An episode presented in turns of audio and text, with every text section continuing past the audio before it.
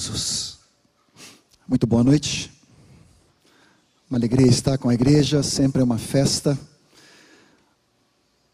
Uma alegria poder abraçar, rever tantos irmãos depois das férias.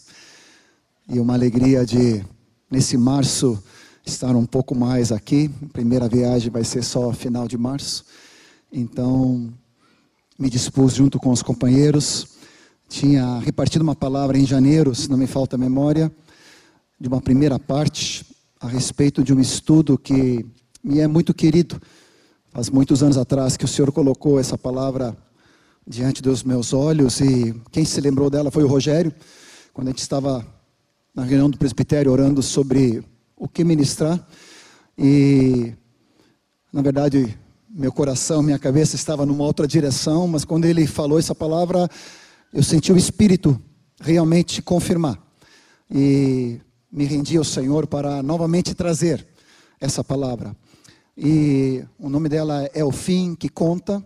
E a primeira vez que eu li essa palavra através de uma amada irmã chamada Joy Devson, numa revista em sueco, eu creio que foi meados de 83. Alguns de vocês não eram nem nascidos, né? Mas ali, pela primeira vez, Deus tocou no meu coração traduzir para um português coloquial aqui. E claro que a partir daquele tempo, essa palavra foi gerando na minha vida, foi acrescentando, né, um liquidificador santo ali, né, processado para para trazer todos os exemplos e práticas dentro da nossa própria vida. E hoje então eu quero trazer a segunda parte. Vamos orar para que concluímos, né?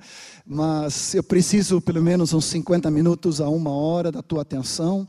Então, queria que tu pudesse colocar a tua mente, teu coração, com toda a objetividade na palavra, porque certamente o Senhor vai continuar a falar conosco nessa noite. Há um doce espírito, há uma manifestação da glória de Cristo e Ele quer se derramar mais ainda. Eu confesso que é interessante, né? Como a gente não pode depender do nosso próprio estado de alma. Estava hoje de manhã no Jari, estava todo gás, cheio de, do fogo do Senhor, e parece que hoje não há fogo nenhum agora de tarde. E eu estava ajoelhado, mas o amado Erasmo vem impor as mãos sobre a minha vida. E eu sei que não é por força, não é por violência, não é por estado de alma, não é por emoção, mas é pelo Espírito Santo de Deus. Então, agora, em nome de Jesus, mais uma vez oramos para que tu, Espírito Santo, presida essa palavra. E aquilo que tu tem na medida própria para essa noite, tu venha trazer para nós todos, inclusive para mim. Não quero pregar para outros e eu mesmo ser desqualificado, pelo contrário, Senhor, eu quero cada dia que se chama hoje ouvir a tua doce voz de aleluia, de atentarmos e nos encorajarmos mutuamente, Pai amado, para prosseguirmos em direção ao alvo. Por isso, total liberdade, Espírito Santo, para a palavra de conhecimento, palavra de sabedoria, palavra profética nessa noite, muito mais do que um ensino, que tu possa tocar em nosso espírito e nos denunciar para nós mesmos, em nome do Senhor Jesus. Eu quero recapitular algumas cenas dos últimos capítulos, mas abra comigo em 1 Coríntios, capítulo 10. Ele traz ali um resumo muito próprio de, da história de Israel. E capítulo 10 de 1 Coríntios, versículo 11, vai dizer que essas coisas lhes sobrevieram como exemplos e foram escritos para advertência para aviso nosso, de nós outros, sobre quem os fins dos séculos têm chegado. Paulo escreve isso para a igreja aos Coríntios no primeiro século, mas se naquele tempo os fins dos séculos já tinham chegado, imagina agora. E toda aquela história do Velho Testamento, daqueles heróis da fé, e é tão fascinante sempre ler na leitura diária, na leitura anual de novo, cada personagem da palavra, onde a Bíblia não esconde. Ele não faz um romance Hollywood, né, é, enfeitado, mas ele traz a realidade. Ele traz as deficiências, os pecados, mas também a restauração, o resgate, a operação de Deus na vida dos seus servos. E aqui ele fala então que isso tudo que aconteceu foi para advertência nossa, para exemplo nosso, sobre quem os fins dos séculos têm chegado. Aquele, pois, que pensa em estar em pé, veja que não caia. Então é nesse sentido que Deus colocou essa palavra e de que não apenas basta começar bem, mas é o fim que de fato conta. De que maneira nós chegamos até o final da nossa carreira, e tem um texto muito conhecido em 2 Timóteo 4,7 que fala: Combati o bom combate, completei a carreira e guardei a fé. Ou seja, não basta apenas começarmos a carreira da fé. Não estou falando da carreira vocacional, profissional, né?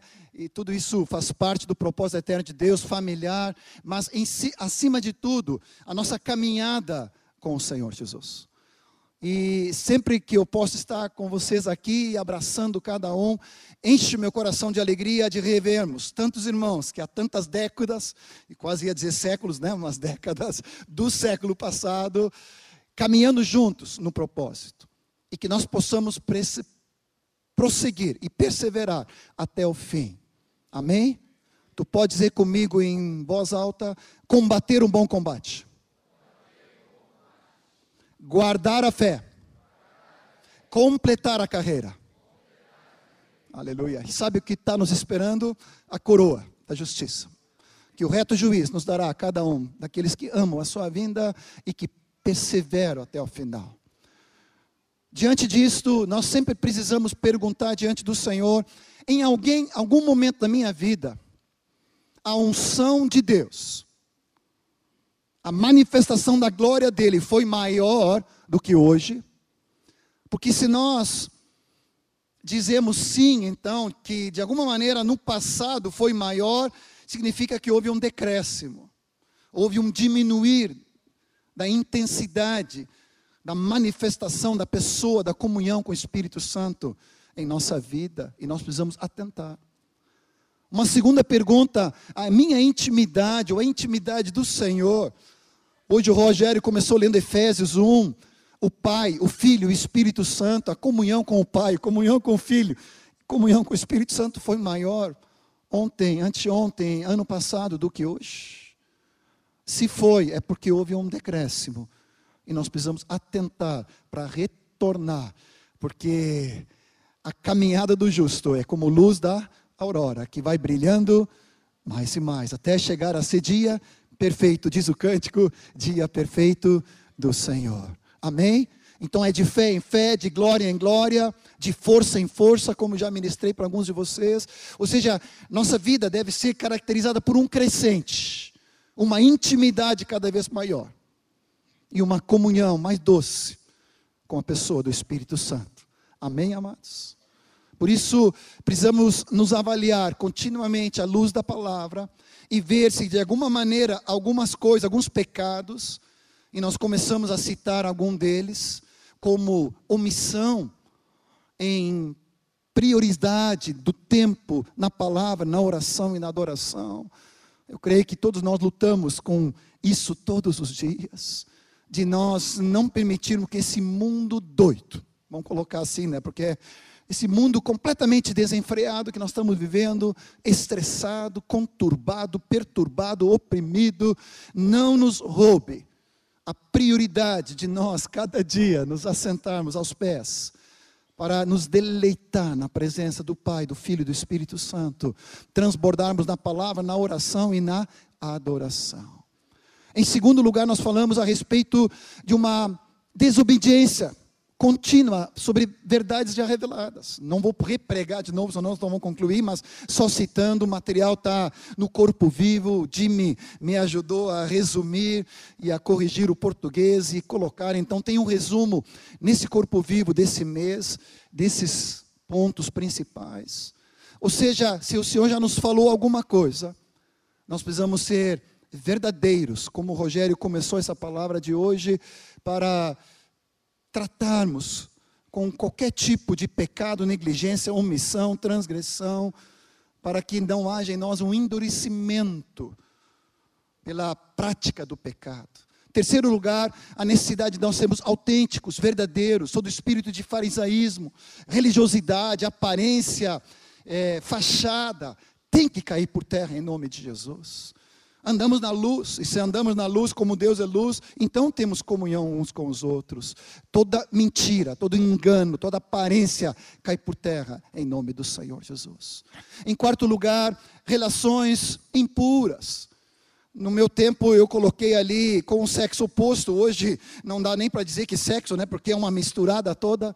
Mas qualquer tipo de relação impura, no sentido de pensamento, palavra ou atitude. Eu ia dizer não somente, claro que isso entra em atitude, seja através das mídias, através do smartphone, através de todos os meios de comunicação, nós precisamos tratar em nome do Senhor Jesus, porque isso nos desvia, isso rouba a alegria, rouba a ousadia, né?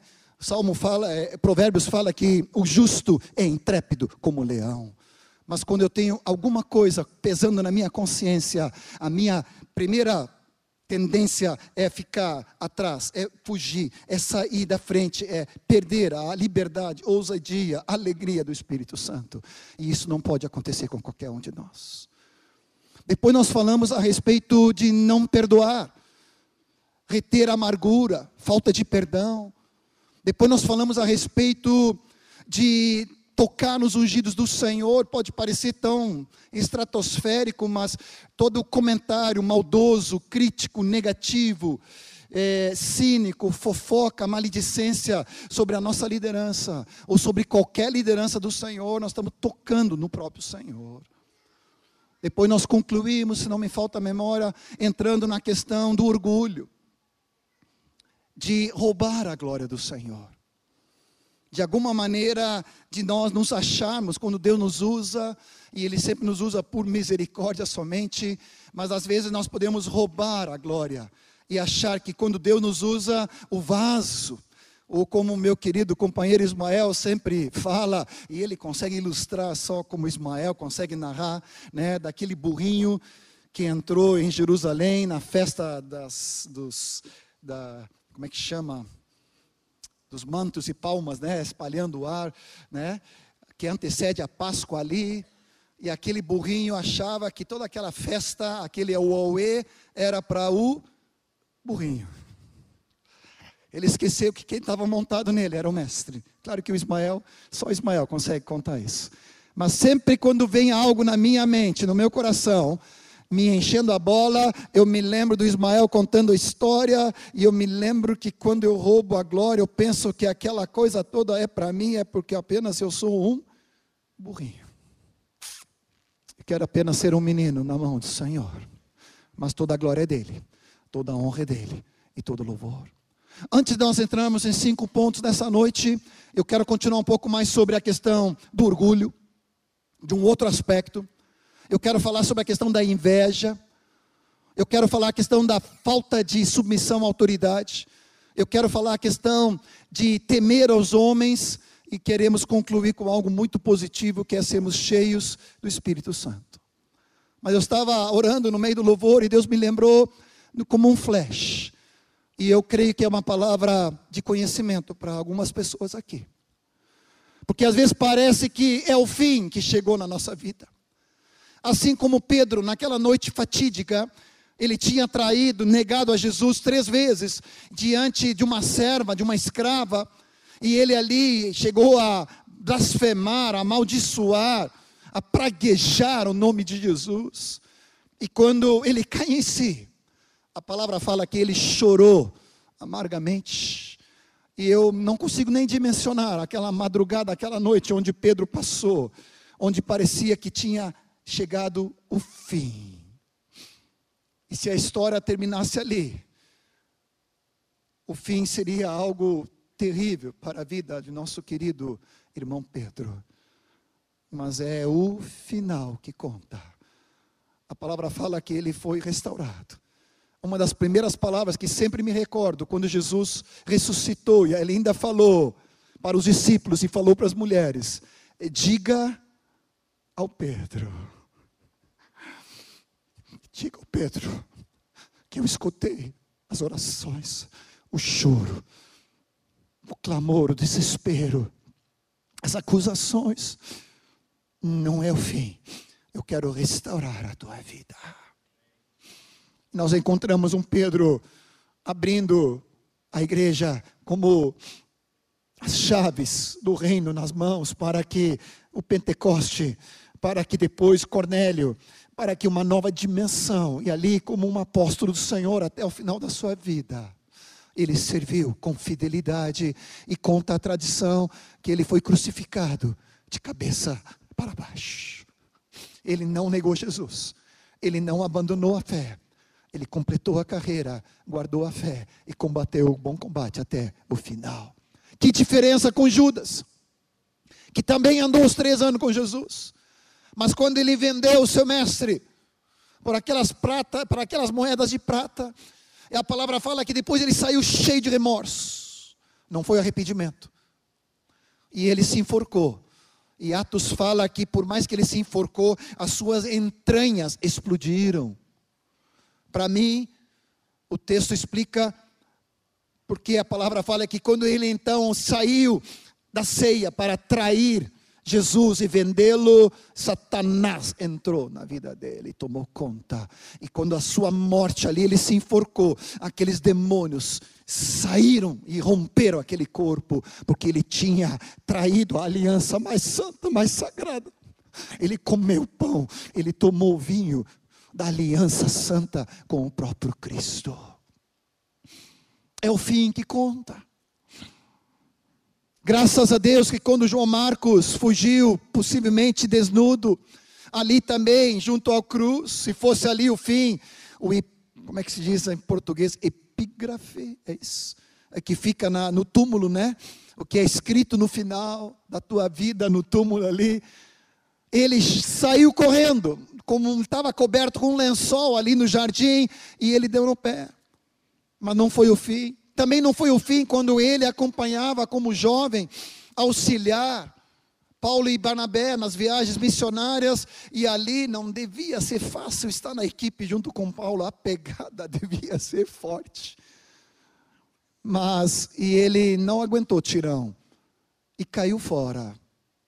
A palavra não explica muito, depois nos fala que Barnabé tomou conta dele e restaurou a vida dele, mas quão precioso é no final de 2 Timóteo 4 escutar o próprio Paulo escrevendo e falando: Me manda, João Marcos, porque ele é útil para o meu ministério. No mesmo capítulo está escrito de outro fim que conta de Demas, que era um cooperador. Era contado entre os principais cooperadores apostólicos de Paulo. Mas no final, a última menção é: tendo amado o presente século, me abandonou. Em nome de Jesus, nessa noite eu profetizo sobre a tua vida que não é esse o teu fim.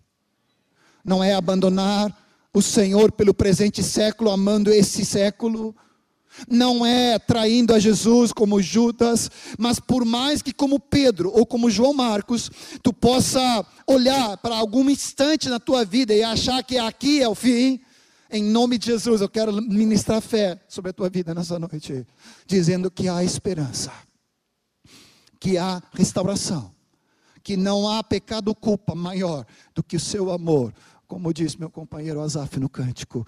Você diz amém? Ora comigo mais uma vez. Em nome de Jesus, nós ministramos fé sobre tua vida. Nós ministramos graça sobre tua vida.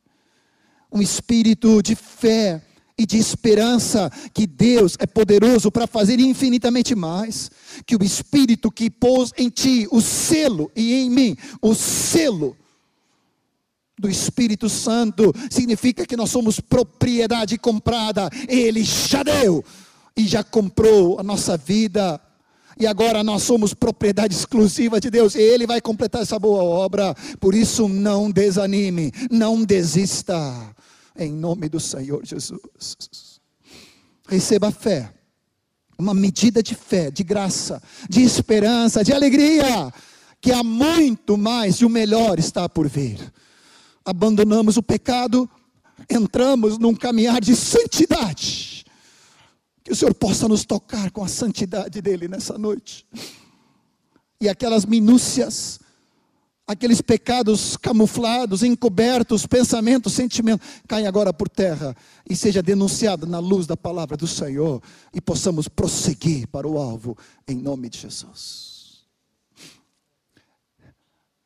Primeiro pecado que eu te falei, dos mais comuns que nós precisamos então rever e denunciar, eu falei do orgulho, e eu quero mencionar um outro aspecto do orgulho nessa noite, que não é somente roubar a glória do Senhor, mas é resistir à correção, é resistir ao sermos corrigidos, a sermos confrontados. Nós vivemos num século maligno, onde o pós-modernismo, eu vou colocar dessa forma, um hiper-individualismo, onde o ego das pessoas é intocável. Isso é a sociedade que nós vivemos. O perigo e a malignidade é que isso está entrando no meio da igreja. Escutei de um determinado irmão, de um pastor que teve fora por um período longo no ano passado e voltou para sua congregação. E ele começou a falar que ao confrontar e tentar ajudar alguns irmãos, ao denunciar o pecado, atitudes erradas, as pessoas espirram. As pessoas não se deixam ser tratadas. Amados, como nós precisamos extirpar do nosso coração qualquer coração de orgulho que guarda o nosso eu, nosso ego intocável num púlpito como se ninguém pode nos falar que estamos errados, que não foi bem assim. Amados, em nome de Jesus, eu falo isso com muito carinho. Eu quero te dar dois exemplos da palavra de Deus. Um deles, os dois estão em 2 Crônicas, capítulo 25 e 26, fala de Amazias, depois fala de Uzias. É muito forte, eu te recomendo de tu ler esses capítulos depois, com muita calma e tu vai te abismar. Fala de Amazias que foi e teve uma vitória enorme contra os edomitas. E quando ele esteve ali derrotando eles, ele trouxe consigo os deuses dos filhos de Seir. Eu estou lendo 2 Crônicas 25, 14. Tomou-os por seus deuses, adorou-lhes e queimou incenso. Então a ira do Senhor se acendeu contra Amazias e mandou-lhe um profeta. Eu sempre fico encantado como o ministério profético é difícil. Confrontar reis. Hoje, confrontar líderes já é complicado, confrontar discípulos já é difícil. Imagina tu ser profeta naquele tempo, confrontar reis. E ele foi confrontar Amazias. E ele disse, e aí disse-lhe o rei, ele manda, né, mandou-lhe um profeta que disse para ele no versículo 15: Por que tu buscaste deuses que o seu povo não livraram das suas mãos? Enquanto lhe falava o profeta, disse-lhe o rei: Acaso te pusemos por conselheiro do rei? Para com isso, por que, que teríamos de te ferir? Então parou o profeta e lhe disse: Sei que Deus agora resolveu destruir-te, porque fizeste isso e não deste ouvido ao meu conselho. Quem tem ouvidos para ouvir, ouça o que o Espírito Santo diz para nós. Ou seja, se eu resisto à voz profética do Senhor, claro que eu estou falando uma voz profética idônea, integral, inteira de Deus, algo sadio, não é umas profetadas, mas nos corrigindo. Se nós resistimos, o nosso orgulho, ele blinda, aí nós estamos correndo sério perigo de destruição versículo 19: Eis que feri os edomitas, tu disse no teu coração, e o teu coração se ensoberbeceu para te gloriares. Oh, mas Amazias não quis atendê-lo, porque isso vinha de Deus para entregá-lo nas mãos dos seus inimigos. Porque eles buscaram os Deus dos Edomitas. Amados, em nome de Jesus, que jamais permitamos conseguir conjugar o verbo certo, né? Me ajuda aí, Aninha, né? Ou seja, de impedir a correção de Deus. Outro exemplo é do rei Uzias. É terrível. No início tu vê a vida dele crescendo, prosperando, e eu volto depois, debaixo do cuidado de discipulado aqui de Zacarias. Algo lindo Deus fazendo na vida dele. E ele se fortaleceu como a poucos. Mas no versículo 15, 16 fala que ele foi maravilhosamente ajudado até que se tornou forte. Mas havendo se fortalecido, exaltou-se o seu coração para a sua própria ruína. Já diz a palavra de Deus que a soberba precede a ruína. E ele então não era suficiente para ele o ser rei, ele quis ser também sacerdote. E ele entrou no santo lugar para ministrar algo que somente os sacerdotes podiam fazer. E então o sacerdote Azarias, junto com 80 sacerdotes do Senhor, homens de maior firmeza, Oh, Jeová. Resistiram ao rei Uzias. Estou lendo o versículo 17. A ti, Uzias, não compete queimar incenso perante o Senhor, mas aos seus sacerdotes. Porque transgredis. Uzias se indignou. Ele tinha um incensário na mão para queimar incenso, indignando-se ele, pois contra os sacerdotes, na face dele, na testa dele, na hora, saiu lepra. Ele ficou leproso na hora. E aí ele caiu em si, ele, sei lá, se jogou o incensário, ele foi afastado, ele saiu pressa, diz a palavra, visto que o Senhor o ferira. 1 Pedro fala: humilhai-vos perante, perante a poderosa mão de Deus, que Ele em tempo oportuno nos exaltará. Tiago fala: sujeitai-vos a Deus resistir ao diabo, e ele fugirá. Amado, resistir a Deus com a soberba é derrota completa. Que o Senhor tenha misericórdia. Guarda o nosso coração. É claro que nós, na correção, precisamos ter um espírito de brandura, cheios de bondade, com propósito de restaurar e pedir para que o Espírito Santo seja derramado. Esse é, é, o coração de quem corrige, de quem exorta, de quem chama atenção. Espírito de brandura, cheios de bondade, com um fim e propósito de restauração e ser livre das garras de Satanás. E que o Espírito seja derramado, como fala em Provérbios capítulo 1. Você diz amém? Queres orar comigo? Senhor Jesus. A palavra diz que o orgulho é um pecado que nós próprios não enxergamos. É por isso que é algo que nos destrói, porque fica oculto. Nós precisamos do corpo, nós precisamos dos irmãos, nós precisamos das autoridades, nós precisamos da esposa, nós precisamos dos filhos, nós precisamos dos companheiros para nos corrigir. Que cada um de nós aqui, como discípulos do Senhor, onde o ego já foi crucificado com Cristo na cruz, onde nosso velho homem que resiste e se indigna com qualquer correção já foi sepultado com Cristo, e nós agora em Cristo somos uma nova criação, e onde nós amamos a correção, porque nós sabemos que a partir da correção vem a sabedoria, vem a prudência. Queremos ser amadurecidos pela correção do corpo em nossas vidas e do espírito, em nome de Jesus. Segundo lugar, nessa noite, eu vou tocar em algo que pode tu dizer assim, não, mas aí eu tiro de letra, isso não acontece comigo. A questão da inveja.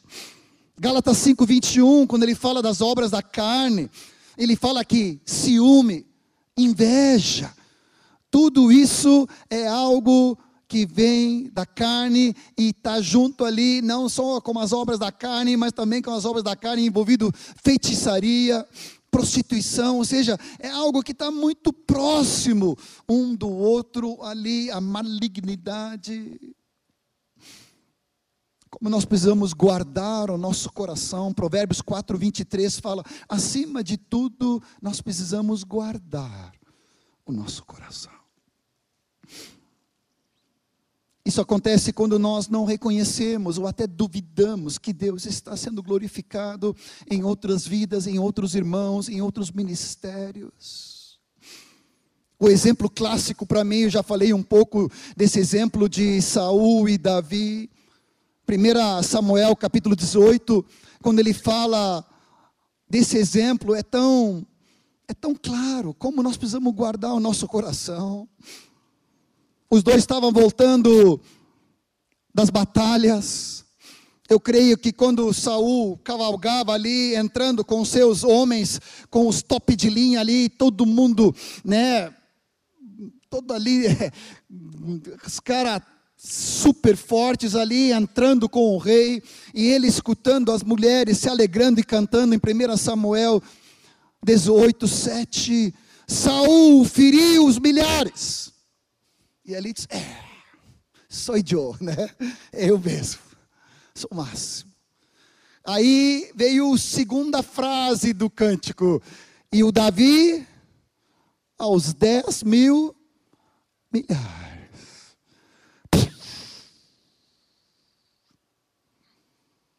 Ali ele perdeu a alegria, perdeu a glória, perdeu a todo rebolado, né? Se nós contextualizamos no dia de hoje aqui. Mas não pode ser.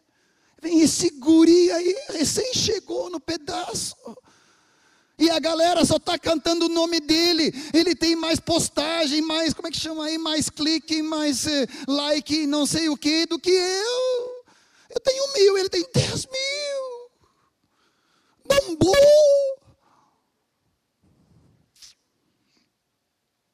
Ninguém aqui pensou nessas coisas que eu estou falando, né?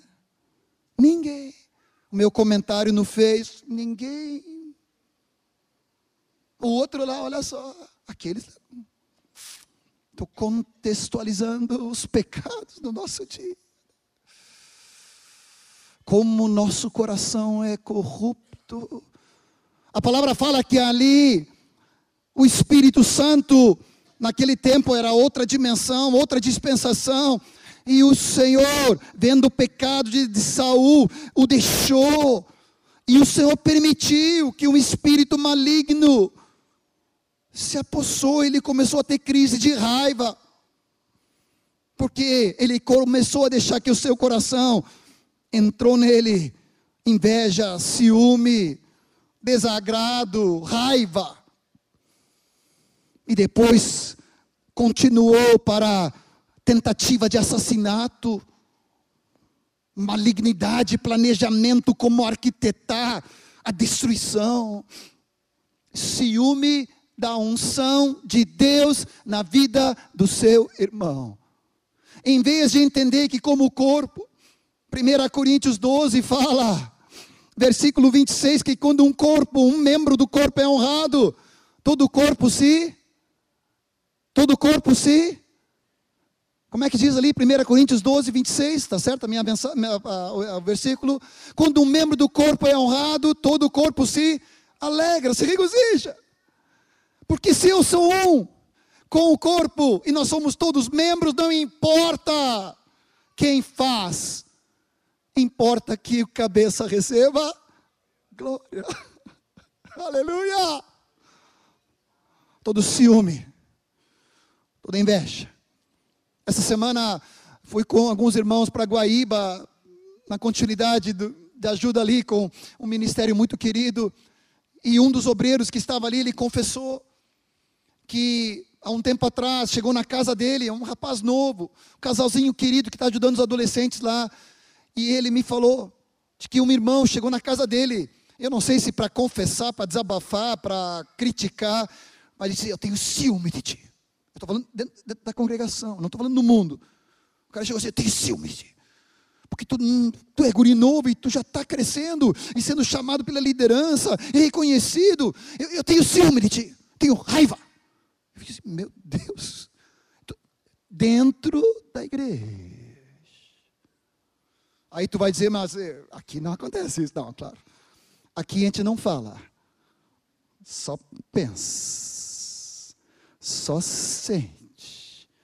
E quando pode, dá aquela cutucada no rim, ou quando pode, abafa, pisa por cima. Faz um comentário. Em nome de Jesus, façamos um pacto junto, que toda inveja, ciúme, que é obra da carne, tem que ser extirpado do nosso coração. O nosso coração se alegra quando o nosso companheiro é exaltado e honrado. Jamais poderia ter feito esse resumo sem a ajuda do Jimmy. Jamais poderíamos ter editado aqueles nomes de Jesus se não tivesse tido a ajuda do Anderson. Eu sou incapaz, insuficiente. Eu necessito a ajuda dos meus irmãos, dos meus companheiros, para que a glória seja de Cristo. E eu quero me alegrar com cada feito, com cada sonho, com cada ministério, com cada levantar de Deus, com cada conquistar do reino na vida do Senhor em cada localidade. Amém? Levanta tuas mãos comigo e diga para o Senhor: extirpado o ciúme, a inveja, a competição, a concorrência, extirpado no nosso coração, isso é obra da carne. Eu quero andar no espírito. Toda inveja cai por terra. Se a inveja mundana é horrível, a inveja camuflada com religiosidade e farisaísmo é pior ainda. Projeção mundana, carnal dentro da igreja é blasfêmia diante do Senhor. Porque aquele que é o Rei dos Reis tem em vós o mesmo sentimento, atitude que houve também em Cristo Jesus. Ele se esvaziou, se humilhou e a si mesmo se tornou servo de todos. Que sobra para nós a não sermos imitadores de Cristo. Em nome de Jesus. Terceiro lugar, a falta de submissão, que é um princípio maligno. Poderia te dar muitos textos, mas Efésios 5, 21 fala: sujeitai-vos uns aos outros no temor de Cristo. Romanos 13, 1 fala: todo homem seja debaixo de autoridade. 1 Pedro 5, 5 fala: quantos mais jovens, sujeitai-vos aos mais velhos. Eu sempre pensava que isso era só para os adolescentes e jovens. Não, não, isso é para os jovens presbíteros, viu? Ele está falando ali no contexto de presbitério. Eu estava rabiscando hoje, orando, e ontem, hoje, lembrando, buscando o Senhor para aquele ajuste final da palavra. E me alegro tanto de ver Erasmo conosco depois de dois, meses de férias, mas que alegria de vê-lo, porque eu me lembro, eu creio que foi meados de 81, Erasmo. Jairinho Jonqueira e eu tínhamos acabado de ler a autoridade espiritual do Batmani. E nós fomos correndo para a casa do Erasmo numa sexta-feira de manhã. E nós pedimos para ele, já tínhamos reunido com ele como conjunto há algum bom tempo. Mas era um grupão. E era ali, né? A gente estava ali na galera. Quando caiu a ficha, e a gente entendeu o discipulado, a gente entendeu o princípio de estar de autoridade. Aí aprendemos a riqueza de sermos homens sujeitos. Eu me lembro como se fosse ontem, eu quero honrar a vida desse homem. Se não fosse eles, que seria de nós? Ali nós oramos e nós colocamos, Erasmo, até agora a gente foi tateando sobre estar debaixo de autoridade. Mas agora está começando a ter uma revelação. Nós queremos ser discípulos do Senhor, nós queremos nos vincular, nós queremos estar debaixo de autoridade, nós queremos recorrer, nós queremos ser efetivos, queremos ser algo prático. E o Erasmo, que já era um homem né, idoso naquela época, acho que era a minha idade, né? Jesus, olhava para ele, né? Senhor, amado. Éramos uns guri de 20 anos. Ele nos adotou. E se podemos servir o Senhor até o dia de hoje, devemos isso. Ao Senhor em primeiro lugar e a esses homens de Deus que nos acolheram. Como está teu vínculo? Como está teu andar em submissão? É apenas proforme? É apenas nominal? É fictício? É estrutural? É técnico? Ou é de verdade? É uma proteção? É vida?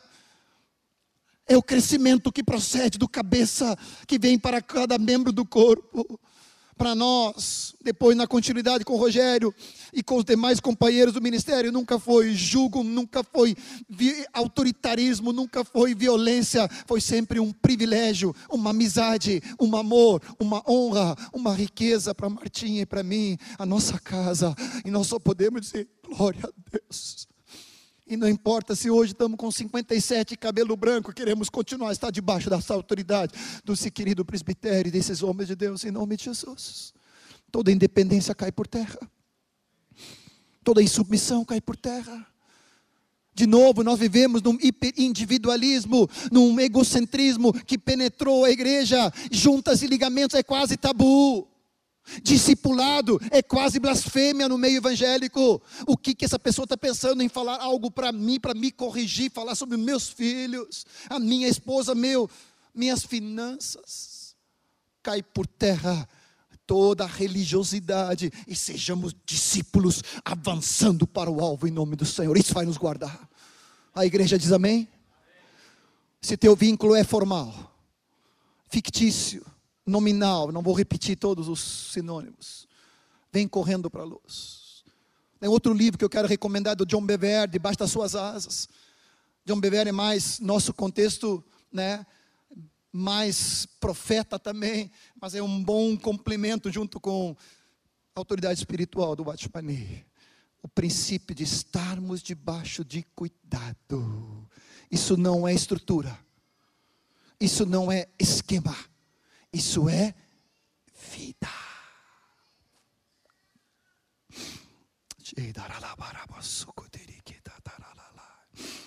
A palavra fala de Joás, em 2 Crônicas 24, 2, que desde os sete anos ele estava debaixo do cuidado do sacerdote Joiada. E ele fez o que era reto todos os dias da vida, enquanto que o sacerdote Joiada estava vivo. O texto paralelo de 2 Reis 12, 3 fala: Fez ele o que era agradável aos olhos de Jeová, durante toda a sua vida, pois o sacerdote Joiada o havia educado e discipulado. Fala numa versão. 2 Reis 12, 3. Josafá, em 2 Crônica 19, 20, fala: Ouvi-me, Judá e os moradores de Jerusalém. Crede no Senhor vosso Deus e estareis seguros. Crede nos seus profetas e prosperareis. Oh glória! É uma riqueza. Está debaixo de cuidado. É um privilégio, uma proteção. Não é obrigação. Nós não fazemos isso por estrutura, por esquema de igreja em Porto Alegre. Não, não, não, não, não, não, não, não, está amarrado. Eu faço isso por revelação. Que privilégio estar debaixo de cuidado. O Espírito Santo está me dizendo que tem casos aqui que precisa acertar. Eu até posso te olhar e posso te apontar, não vou fazer. Mas o Senhor está me revelando, mostrando, como se fosse sobre algo na tua vida, eu consigo ver. Eu pedi para o Senhor, junto com o Rogério, espírito de discernimento, palavra de conhecimento. Eu não quero trazer mais uma palavra, eu quero que seja um divisor de águas para ti, porque tu precisa permanecer até o fim, combater o bom combate, completar a carreira. Há muitas vidas que vão ser ganhas através da tua vida, mas tu não pode desviar no meio, tu precisa permanecer até o final. Trata com a independência, trata com a rebeldia, trata com a independência. Em nome do Senhor Jesus. Ora comigo.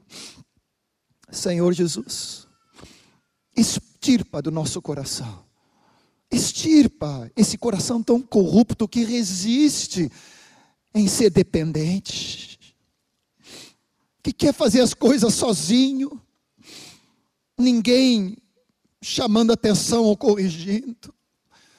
Como nossa carne, eu não estou falando da tua, estou falando da minha, é corrupta e desesperadamente corrupta.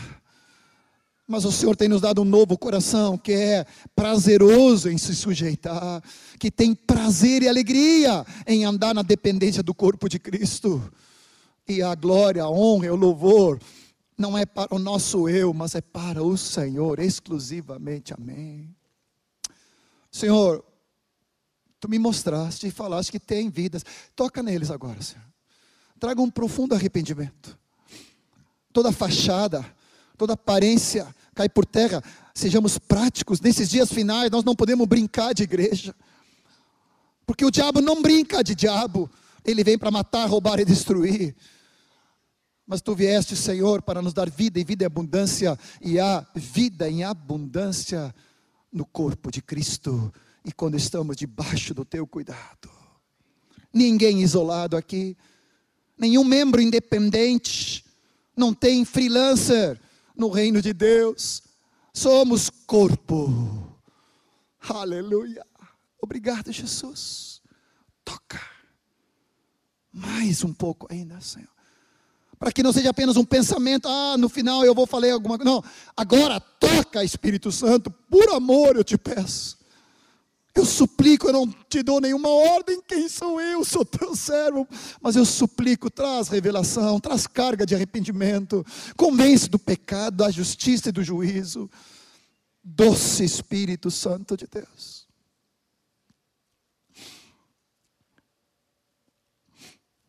Falamos do orgulho, falamos da inveja, falamos da falta de submissão. E eu quero te falar. Mas antes de falar do próximo ponto, que é esse espírito de temor de homens ou agradar os homens,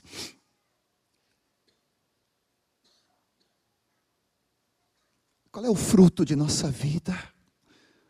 Às vezes nós podemos ter um discurso correto, nós podemos ter as palavras certas, o vocabulário correto sobre submissão, mas o coração não é submisso. E como fruto, a palavra fala que conhecemos a árvore pelo fruto, se a árvore é boa, o fruto é bom. Mas por que que alguns de nós estamos empacados sem um fruto de vida? É porque podemos às vezes ter a palavra certa, o jargão, o vocabulário evangélico correto, mas o nosso coração não é rendido ao Senhor, à liderança, aos meus pastores, que não são infalíveis e nem são irrepreensíveis, são falhos, mas eles são consagrados e comprometidos em caminhar diante de Deus. Eu posso testemunhar isso. Eles estão tremendo e temendo diante do Senhor pelas nossas vidas. Que nosso coração seja rendido a Deus. Prova teu coração e checa como está a nossa vida, nosso andar, tua vida. E se em algum momento tu vê que tu estagnaste, tu, tu ficaste parado no tempo e no espaço, volta para o lugar onde caíste, como diz Apocalipse, e arrependa-te. E volta à prática das primeiras obras, que o Senhor derramará um novo espírito de graça e de perdão sobre a tua vida. Indo para os finalmente, eu quero te falar de algo que é muito sutil, mas é temor de homens.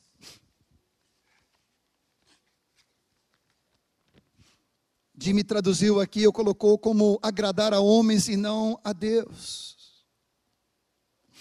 Tem um texto muito forte em Gálatas 1, versículo 10, que fala que se porventura eu agrado a homens, ou busco a favor a homens, não posso agradar a Deus e ser servo de Deus.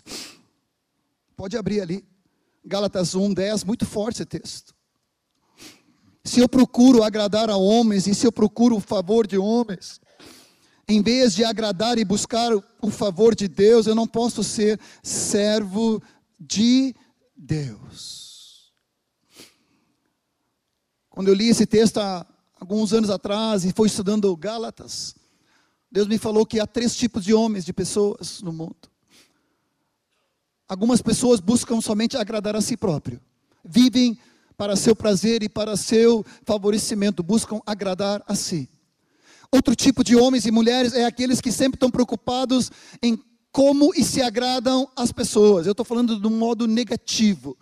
Não estou falando de um serviço de amor e de respeito. Estou falando sempre preocupado o que o outro acha, o que o outro gostou, aprovou, reconheceu, exaltou.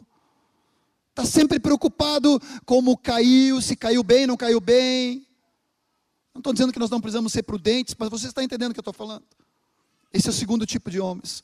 O terceiro tipo, de homens e mulheres que buscam agradar somente a Ele. Mesmo que temos que desagradar a nós próprios, e às vezes, no confronto, na correção, no cuidado em amor, podemos não ter muito ibope entre as pessoas. Que tipo de homem ou mulher, jovem, tu escolhes ser? Eu quero ser servo de Deus. Eu quero agradar a Ele. É muito sutil, porque na verdade, quando nós, no fundo do coração, estamos preocupados com a opinião dos outros, é porque queremos preservar o nosso eu, o nosso ego, a rejeição, a desaprovação, a crítica nos fere, e com isso nós não, muitas vezes, trazemos a palavra não somos verdades, verdadeiros em amor, e a repreensão franca é melhor que amor encoberto. Já dizia Provérbios. Provérbios fala que o homem que teme, quem teme a homens, armas ciladas, fala em Provérbios 29, 25, está no, no rascunho ali, né? Está na palavra ali do corpo vivo. Cada vez que eu leio os patriarcas, Abraão, dois episódios de Abraão, Gênesis 12, Gênesis 20, ele entrou na terra né, de Faraó e a, naquela época, eu não sei qual era a idade da Sara, mas ela era muito bonita e ele disse assim: "Tu não fala nada que tu é minha esposa, tu é minha irmã, meia irmã, né? Então tu fala que é minha irmã". Ele ficou com medo. Esposa, esposa é mentira, adultério. Nós estamos falando de Abraão, pai da fé. Ainda bem que não foi o fim ali no capítulo 12 ou capítulo 20. Ainda bem. Porque duas vezes o amado fez a mesma coisa. Depois com Abimeleque, né, ele fez a mesma coisa e, e olha ali quem duvida sobre a questão de divórcio, recasamento, adultério, dá uma lidinha ali para te ver, meu irmão. Dá uma lidinha ali para ver como que Deus trata isso, como incrédulo. Não era nem com discípulo. E ainda o Abraão errado, ele disse: ora por ti, porque o cara é profeta, para que tu não morra. Eu disse: meu Deus do céu. Sabe que é o pior? Tu vai avançando, capítulo 26 fala de Isaac, pai e filho. O que, que o Isaac fez na terra de Gerar? A mesma coisa. Depois diz que não existe espíritos familiares e maldição, né? Me diz, eu te comprovo. Aqui diz. A mesma coisa, o infeliz, desculpe, né, o amadinho, né, me lembrei do Moacir aqui agora, o Moacir lá do Rio, né, né Ô Senhor, Isaac fez a mesma coisa, tio. Ele disse, oh. diz que temeu aos homens.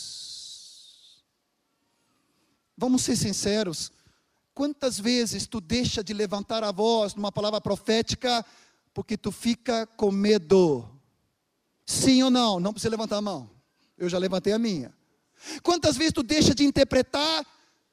Ah, mas se eu falar uma palavra errada, ou se saiu pela, né, pela, pela direita, pela esquerda, e aí tu diz, é melhor ficar calado, né? Sabe o que, que é o melhor ficar calado? É só para o eu, é só para o ego. O ego fica preservado, não fica exposto. Amado, se tu quer ser usado para o Senhor, nós precisamos nessa noite deixar cair por terra todo medo de homem. Amém? Por que, que nós não testemunhamos mais? Por medo de homens. Por que, que nós não impomos as mãos? Por que, que nós não ministramos como autoridade sobre as pessoas ao nosso redor? Por que nós não falamos de Jesus para os vizinhos, para os colegas de trabalho? Porque ficamos cheios de medo de homens. Aceitação, rejeição, acolhida, aplauso, rejeição, crucificação. E aí nós temos uma fachada. Não, o Espírito Santo não me falou nada, eu vou ficar quietinho. Estou sendo muito forte. É com muito amor, amado. Doce voz do Espírito para mim. Desses pecados todos que eu te falei, não falei de ti, eu falei de mim. Em nome de Jesus, eu quero só temer a Deus e obedecer a Ele e buscar o favor dEle, ser servo do Deus Altíssimo. Toda vergonha, timidez cai por terra, sejamos livres para profetizar, levantar a voz em cânticos, em melodias, como o João Nelson falou três palavras do Espírito, mas era algo do Senhor que nos gerou algo novo em nós. Isso não é para um, ou para dois, ou para três, ou para quatro, isso é para todos nós. A igreja diz amém?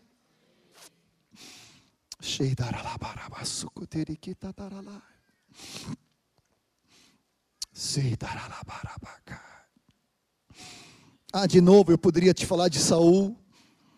1 Samuel 15, ele vai falar, porque temi o povo, versículo 24, e dei ouvidos à voz do povo, e no final de tudo, antes de, em vez de pedir arrependimento e quebrantamento, ele ainda faz um esquema com, com Samuel ali, dizendo assim: honre-me agora diante dos anciãos. Mais uma vez, Saul é exemplo negativo. Oh, Senhor Jesus, misericórdia, Senhor. Eu não sei se a tua esposa é como a minha, mas de vez em quando ela chega assim com um livrinho. Diz, John, tu devia ler esse livro. As de vocês não são. Não. Eu louvo a Deus pela Martinha. É uma preciosidade. Outro dia ela me deu um, um livro de, um, de, novo do John Bever, título era meio estranho assim, quebrando as cadeias da intimidação, acho que era. Eu olhei aquele título ali, não, não foi o, ah, não me apaixonei assim, né? Eu disse, não, claro, né? Muito bem, Martinha, glória a Deus. Botei na gaveta e deixei alguns meses ali, né? Aí ela disse, John, acho que tu devia ler. Eu disse, Será? E assim, eu te digo, eu não me acho muito intimidado, não me acho muito fraco assim. Às vezes, os colegas já me corrigiram muito, né? né Às vezes, porque eu sou muito forte, né? Mas sabe que eu descobri lendo? Depois li todo o livro, rascunhei, né? O Marta ficou até chateado, porque eu, quando eu leio uma coisa, eu rascunho tudo, né? Daí, eu disse, olha o que tu fez com o meu livro. Aqui. Não é mais teu, é meu. né? Mas assim, comecei a ler e eu comecei a detectar na minha vida espírito de intimidação, que me bloqueava, que me calava, que me retrocedia, não me levantava, não me posicionava. Às vezes até com os próprios colegas, às vezes com o discípulo, às vezes numa situação, com uma liderança. Às vezes, estou falando de mim. Claro que tu não sofres desse problema, né? Mas eu disse, meu Deus, como é que pode? Depois de tantos anos, já estou velho aqui, né?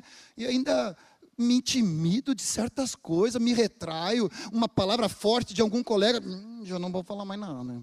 entende? Magoei. Que isso? Parece brincadeira. E eu comecei a ver meu coração que precisava ser livre, porque primeira, segunda de Timóteo, capítulo 1, versículo 7 fala que o espírito que nos foi dado não é um espírito de covardia ou de intimidação, mas é um espírito de poder, de amor e de moderação. E eu já preguei 500 vezes sobre esse versículo, e, e é uma palavra-chave para a minha vida ali, a palavra de Paulo ao Timóteo. Mas eu vi na minha vida, através da precioso ministério de auxiliadora da Martinha, que eu tinha áreas que eu precisava confessar. E aquilo lá me ajudou em situações aqui ou fora, não vou me intimidar. Eu vou falar a palavra de Deus. Eu tenho certeza da convicção do Senhor. Eu quero trazer aqui a palavra de Deus. A pessoa não vai gostar, mas eu preciso agradar mais a Ele. Aqui não vai dar ibope o que eu vou falar, né? Mas eu vou falar. Porque eu temo mais a meu Deus do que situações ou homens. Você diz amém? Tem homens maridos. Olha, eu, esse aqui eu não planejei. Não planejei. Tem que vir do alto isso aqui. Que se intimidam diante da esposa e dos filhos. Não se posicionam. Não falam a verdade em amor. Não assumem um sacerdócio. Depois tem consequências terríveis. Amados, em nome de Jesus, de novo eu digo, eu tenho que me cuidar para não ver sobre quem o Espírito Santo está dizendo.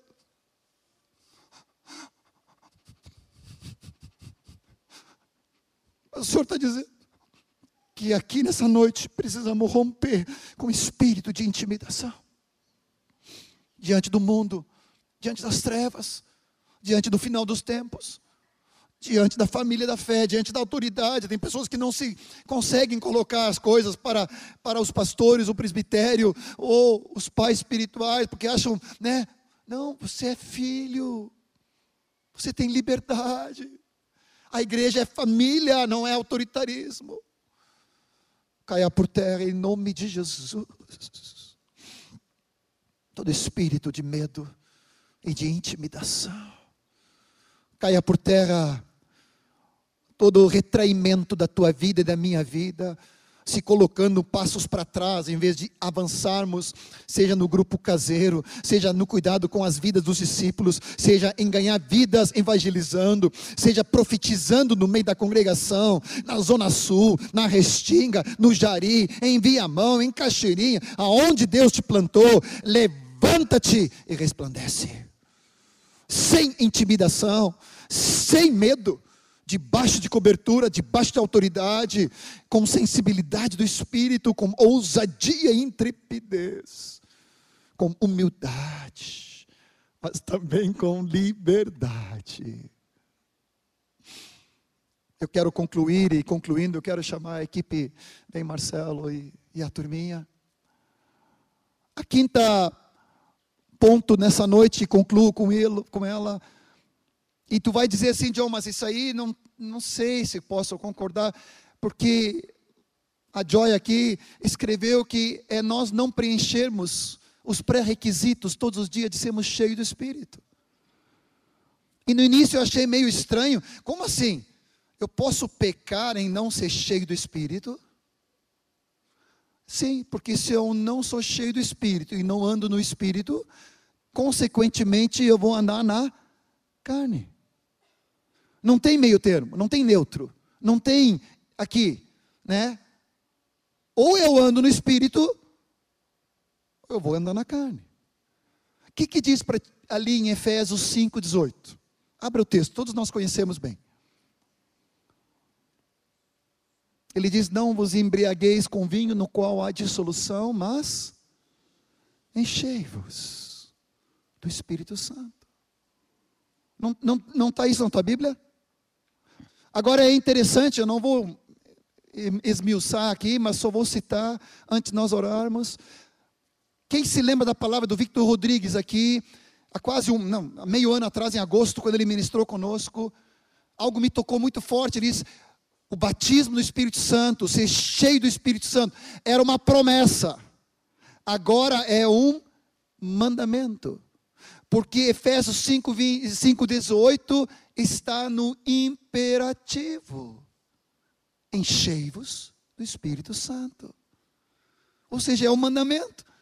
E se eu não estou cumprindo o mandamento do Senhor, eu estou em desobediência. A melhor coisa para saber se eu estou caminhando, crescendo, é ser cheio do Espírito todos os dias. E hoje, mais do que ontem. E amanhã, mais do que hoje além de ser um imperativo, está na voz passiva. Aí os professores do grego aqui me ajudem, né, Jonelson? Aqui, Jimmy, Erasmo, né? Mas assim, Zé Gustavo, todos doutores ali. Mas se eu estiver colando qualquer coisa, vocês me falam. Mas pelo que eu sei, está na voz passiva. Ou seja, não é eu que me ordeno e eu sou cheio do Espírito por mim, numa auto-próprio correção. Não, eu sou sujeito eu recebo o enchimento, mas eu me disponho, eu me abro, eu começo a falar, eu começo a orar no Espírito, eu começo a cantar no Espírito, eu começo a transbordar no Espírito com hinos, cânticos espirituais e salmos. Ao fazer isso, eu me disponibilizo, eu sou sujeito da ação, quem me enche é o Senhor, não sou eu. O Espírito já habita já transbordou e agora transborda de novo. É Ele que me enche, mas é eu que me disponibilizo. Deu para entender? Terceiro lugar, esse verbo está no presente contínuo. Não só é um imperativo, mas é um presente contínuo. Olha que eu não sou bom em português, mas eu já entendi a mensagem. Ele diz sim numa versão: sede continuamente cheios do Espírito Santo. Por que, que tu acha que eu sou tão radical e às vezes assim meio obcecado por ser cheio do Espírito Santo? Porque eu não quero andar na carne, eu já me conheço na carne. A Marta não me aguenta, nem os guris, nem o meu netinho, né? Misericórdia, nem eu me aguento na carne. Eu quero andar no Espírito. No Espírito todo mundo me ama. Glória a Deus. Sou tão cheiroso, gostoso, querido, amado, né? É no Espírito. Eu quero ser cheio do Espírito Santo de Deus. Você está entendendo o que eu estou falando? Não é opcional ser cheio, é imperativo do Espírito, mas não numa imposição, você tem que ser cheio, não, não, é o convite amoroso do Pai, do Filho e do Espírito, para nós sermos cheios do Espírito Santo, andando na luz, como o Rogério trouxe essa palavra profética, confessando nossos pecados, nos arrependendo, pedindo perdão, restituindo, cada dia nos dispondo a ser cheios nesse novo dia. Senhor, eu quero transbordar da alegria do Espírito Santo, e andar no Espírito, viver no Espírito, e deixar que as funções do meu Espírito debaixo da ação do Espírito Santo, a intuição, a consciência, a comunhão no meu espírito, começa a perceber e andar nas leis do Espírito, e eu começo a caminhar de fé em fé. Você diz amém? Vamos nos colocar em pé. Durante essa palavra, é, eu fui identificando muitas coisas que o Senhor tem falado comigo e muitas coisas que o Senhor expressou aqui através do Ion, é, o Senhor também nos falou lá no Retiro dos Jovens, né? É, e eu queria só trazer muita seriedade para nós todos nessa noite, porque eu tenho certeza que existe uma palavra de Deus sobre a sua igreja hoje. E eu queria encorajar os irmãos a não se apressarem, não se distraírem, porque eu sei que muitos têm perdido a alegria dessa vida por causa do orgulho, talvez sem perceber, perdem a alegria por causa dessa, dessa sutil inveja ou de uma competição, ou por, por não ter recebido um reconhecimento de homens, por não ter sido honrado, ou por em alguma situação ter, ter sido esquecido pelos homens. É, o Senhor Jesus, Ele é o servo manso e humilde, e Ele está aqui entre nós. Todo pecado entrou no universo por causa do orgulho, quando Satanás se levantou no seu coração e quis ser como o Altíssimo, e o pecado entrou no mundo, na criação de Deus, quando esse orgulho foi soprado sobre o primeiro homem, a primeira mulher, e eles desejaram ser como Deus, independentes. Mas o Senhor Jesus, ele veio se esvaziando e assumindo a forma de um servo. E a palavra de Deus nos diz para termos a mesma atitude que houve em Jesus. Então há um chamado, há uma palavra de Deus muito clara sobre a sua igreja, para que nós voltemos àquele lugar onde nós nos esvaziamos de tudo e nos colocamos diante do Senhor com esse consentimento de sermos absolutamente nada para que Ele possa ser tudo na sua igreja. A glória é toda dele. O reconhecimento é todo dele, a honra é dele. E ainda assim, Jesus muitas vezes promete que os que se humilham um, dia serão exaltados. Ele ainda promete uma recompensa, nem precisaria. Mas o Pai que vem secreto, ele nos recompensa. Mas nós não precisamos buscar isso aqui, não precisamos viver é, presos a esse sentimento da nossa alma, buscando esse reconhecimento de homens.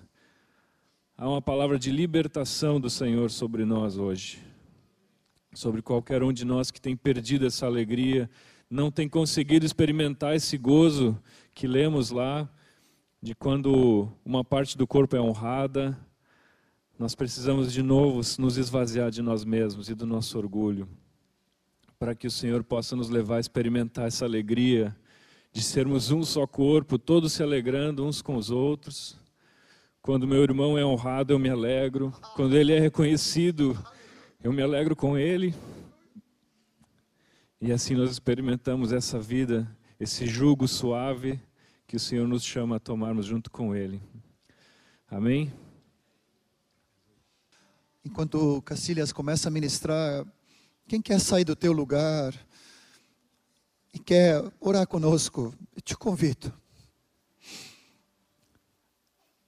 Não resista à voz de Deus. Esteja livre para confessar, para orar e com a ajuda do corpo começar a ser cheio de alegria e do Espírito Santo. Aleluia.